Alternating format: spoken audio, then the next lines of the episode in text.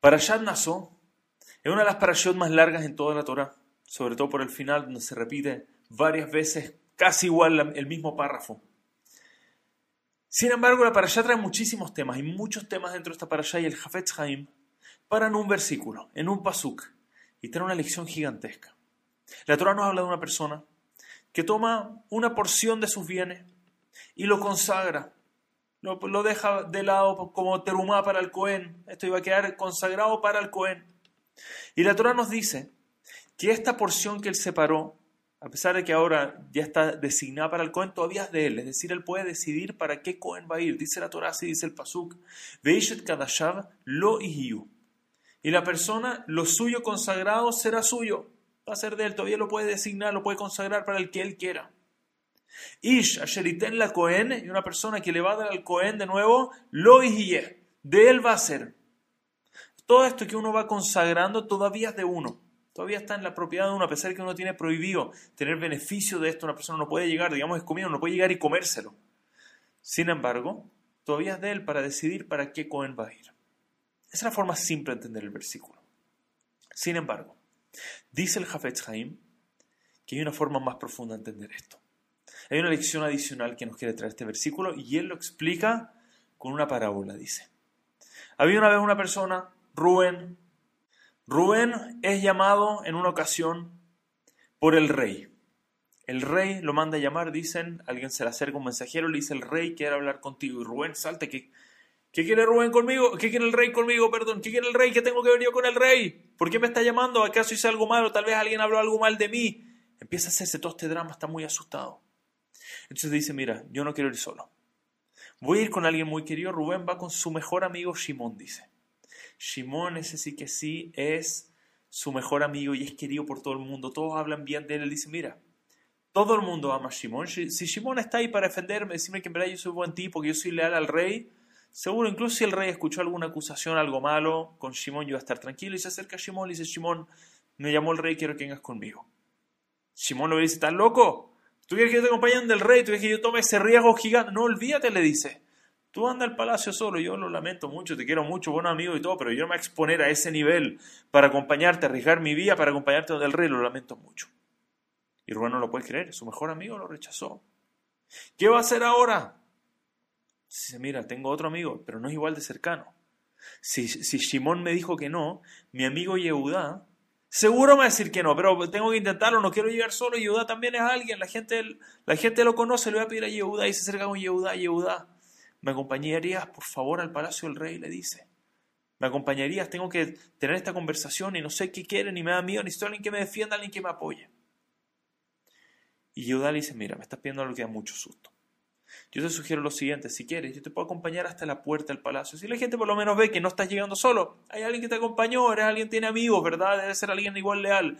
Pero entrar hasta donde está el rey, dice, eso yo no me atrevo. Hasta la puerta del palacio feliz. Rubén nuevamente queda muy desilusionado. Pero de, nuevo, efectivamente le ofreció, y le ofreció más que su mejor amigo Shimon, por lo menos Yehuda le está ofreciendo llegar a la puerta. Muy bien, dice, gracias, te lo agradezco, pero todavía la verdad está muy asustado. Él igual no quiere estar delante del rey solo. Dice, mire, ya mi mejor amigo me dijo que no. Mi amigo intermedio me dijo que no. El único amigo que me queda no es en verdad mi amigo, es alguien que saludo de repente, cada vez que nos vemos, hola, hola, así, friendly, amistoso, buena onda. Pero la verdad es que no es un amigo mío. Empieza a pensar y dice, mira, ¿sabes qué? No pierdo nada. El no ya lo tengo. Y va con su último amigo Levi. Levi, ¿cómo has estado? Oh, ¿cómo has estado? Qué gusto, tanto tiempo. nos, saludamos hace una semana. así, se saludan de pasillo. ¿Cómo va todo? Le dice, mira, Levi, tengo un... Yo sé que no somos tan cercanos, pero tengo que ir a un favor. Y le explica de nuevo, tengo que ir donde el rey, estoy asustado, no quiero ir solo. Y Levi le dice, no hay problema, yo voy contigo, le dice. Tú vienes, como tú vienes, conmigo, ¿a dónde? A donde el rey dice, yo te acompaño, entro al palacio, me paro al lado tuyo yo y te voy a defender. Dice, no te preocupes, cualquier cosa yo puedo hablar, yo sé que tú eres una buena persona, yo sé que tú eres un buen tipo, yo voy a estar al lado tuyo y te voy a defender. Porque no lo puede creer.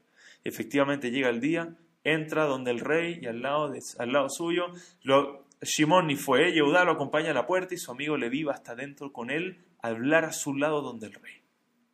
Dice el Jafetz Haim, en este mundo tenemos tres amigos, dice. Lamentablemente muchas veces el amigo más querido, el que más, más, más apreciamos, el que decimos, este sí es todo en el mundo, son nuestros bienes materiales. El dinero, la casa, el auto, etc. Sin embargo, llega el día donde uno se retira de este mundo. Toca ir donde, al trono celestial, delante del creador del universo. Y decimos, quiero alguien que me defienda. Y vemos nuestro dinero, nuestra casa, nuestros bienes. Y todos dicen, mira, muy buena onda contigo, yo sé. Sé que somos cercanos y estamos muy apegados, pero yo allá no te acompaño, yo me quedo acá, te dice. Tú anda, arréglatela solo. Yo eso queda acá. Y uno no se lleva de acá ni una moneda. Todo eso queda acá, no te acompaña al trono celestial.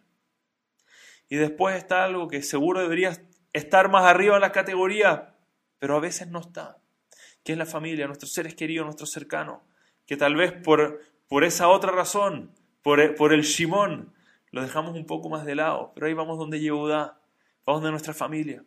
Y le decimos a la familia, nos puede acompañar. Y la familia, claro que quiere acompañar, ellos sí nos quieren de verdad. Pero la verdad es que al final el trono celestial no puede llegar acompañado con la familia. Cada uno tiene que pararse ahí delante y ser responsable por todo lo que hizo en este mundo, para bien o Dios no lo quiera, no tan para bien a veces. Entonces la familia dice, mira, yo te acompaño, pero te acompaño hasta la puerta. Lamentablemente no, me, no puedo, no me dejan, no me dan el acceso para ir hasta allá. Si no me pararía al lado tuyo, pero no puedo. Y después dice, ¿qué voy a hacer? ¿Voy a llegar solo? No haber nadie al lado mío para acompañarme. Y dice el Jafetz Jaime en el Mashal, dice, ahí se acerca la familia. Ahí se acerca, perdón, las buenas acciones. Ahí se acercan las mitzvot, los actos de bondad, la tzedakah que vimos en este mundo, dice, eso, como dice el Pasuk, eso que santificaste, lo y de él será para siempre. Eso sí te va a acompañar y esos mitzvot que a veces lo dejamos más de lado, no, esto cuando pueda, cuando tenga tiempo, después de ver todo mi día, un ratito ahí, uno diría, bueno, ¿qué me van a ayudar mis mitzvot? Dice, esa mitzvah que hiciste es tuya para siempre. Lo y de él será para toda la vida. Ese te va a acompañar hasta la puerta y va a entrar contigo al lado tuyo, va a estar en el trono celestial, va a estar atestiguando cada cosa buena que hiciste en este mundo cómo realmente intentamos mejor, lo difícil que era la lucha en este mundo contra nuestro instinto negativo, nuestro Yetzirah, va a estar ahí al lado de nosotros, luchando por nosotros hasta el final. Y eso es el significado del, del pasuk. Veishet Kadashav lo yu. Para una persona, eso que, hace, eso que hace santo, eso que consagra, de él será y será suyo para siempre. Estimados, quiero contar una, una pequeña historia que trae Zalman Sorotskin, de verdad que tan poderosa, cuenta que hubo un yudí en su época, que una vez la gente sabía que este yudí era muy cercano al rey y muy querido por el rey. Era alguien muy, muy querido por el rey. Y la gente, los consejeros del rey no le gustaban, le tenían celo, no le gustaba que había también un judío, un yudí ahí tan arriba. Y empezaron a hablar, empezaron a correr rumores de que este hombre, este yudí, estaba robando de los tesoros del, del, rey, estaba robando dentro de su dinero, estaba ahí moviendo un par de cosas para apoderarse de los bienes del rey.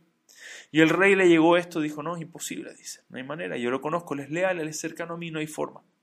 Dice, mira, intente, trata de hablar con él a ver cómo le va. Dice que él mismo se le acerca a este hombre, de nuevo, este Yehudi, es alguien muy pudiente, así llegó a ser cercano al rey, alguien que tiene mucho poder. Y se acerca al rey a hablar con él y dice, te quiero hacer una pregunta, quiero saber cuál es tu net worth, cuánto vales, cuánto dinero tienes, cuánto vales. Y dice que este hombre sacó, cerró los ojos así rapidito y haciendo un cálculo rápido. No, el rey, acá no, uno no puede, no puede incomodarle, tiene que responder no matter what. Entonces empieza a calcular y le dice un monto, que siendo honesto para este hombre era como, era como decir un dólar. O sea, trajo un par de millones, pero para él era un monto que seguro él tiene mucho más que eso. Muchas veces ese monto. Y el rey escuchó esto. Digo, esto es muy sospechoso, ¿por qué me está diciendo un número más bajo? Yo sé que él tiene mucho más que eso, pero muchísimo más que eso. Y se enojó, dijo, este hombre me está traicionando, se lo llevan al calabozo y lo toman y encarcelan a este hombre. Y están todos felices, lograron, y mira, este rumor que empezaron al parecer era verdad, el hombre es poco honesto y todo. El rey se acerca con él y le dice, tienes una oportunidad para aclarar esto, si no esto termina mal. ¿Por qué me mentiste? Dice, rey, yo soy leal a usted. Yo nunca le mentiría, lo que yo le dije es verdad. Lo que pasa es que usted no me preguntó cuánto tengo en mi cuenta, dice. Usted me preguntó cuánto valgo, cuál es mi valor. Y todo ese dinero que tengo, en verdad no es mío. Es mío hoy, de otro día será de otro, otro día se va a ir. Nadie garantiza, ese dinero no está dentro mío, nadie garantiza que ese dinero va a ser mío de verdad.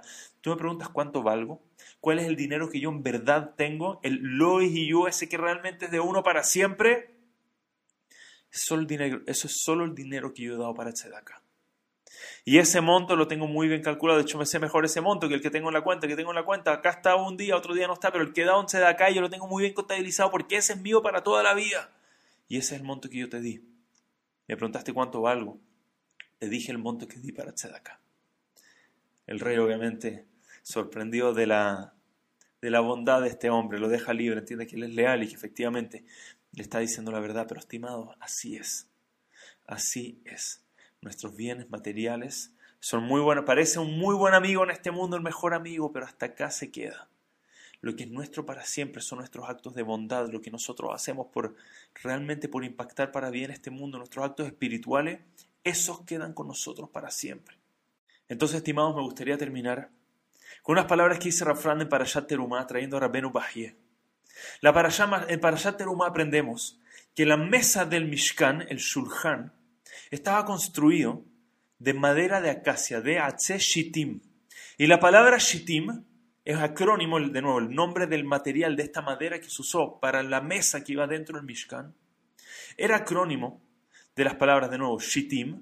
Shittim es acrónimo de Shalom, Tová, Yeshua y Mejilá. Shalom, paz, Tová, bien, bondad, Yeshua, salvación y Mejilá, perdón. Y dice Rabbenu Bahía que esto simboliza la mesa de cada persona. Que nuestra mesa, nuestro hogar, y increíblemente trae el Minhag en Francia, la gente era enterrada con su mesa. La madera que usaban para el ataúd de una persona usaban la mesa de su casa. Porque decían, esa mesa es tu mejor testigo, dicen. No por lo que uno comió, eso se queda acá, eso queda acá seguro. La mesa por la bondad que uno tuvo en su mesa. Porque nuestra mesa de hogar puede ser un lugar de, de shalom, un lugar donde traemos a personas y hacemos paz en nuestra mesa. De yeshuot, de salvaciones para personas, tobá, de bondad. Alguien que necesita y no tiene para comer, lo traigo a mi mesa para que coma en mi mesa. Para alegrarlo en mi mesa, para mejilá, un lugar donde nos perdonamos, donde nos unimos, donde nos arreglamos. Y dice Rabenu Bajie, por eso este, este rachete bot, esta era la madera ocupada. Shittim viene de ahí, del shalom, del tobá, de Yeshua de Mejilá que se trajo en nuestra mesa. Y de ahí viene el Minhag en Francia, tomaron a la persona y hacían su ataúd con su mesa para recordarnos, tu mesa, lo que comiste ahí, eso tal vez no va a importar tanto. Pero ¿qué ocurrió en esa mesa? El shalom que trajiste, la bondad, cómo ayudaste a los demás, eso queda para siempre. Eso se va con uno, te acompaña arriba, te defiende arriba. Ese es tu mejor amigo en este mundo. Estimados, el material pareciera ser el mejor amigo. El material solo es un amigo cuando lo usamos con un contexto espiritual, lo usamos para algo más elevado. Nunca debemos olvidar todo eso que lo usamos para hacer bondades y cosas buenas en este mundo, lo guíe. Eso es nuestro para toda la vida, eso nadie nos lo quita. Muchas gracias a todos. Shabbat Shalom Umeborah.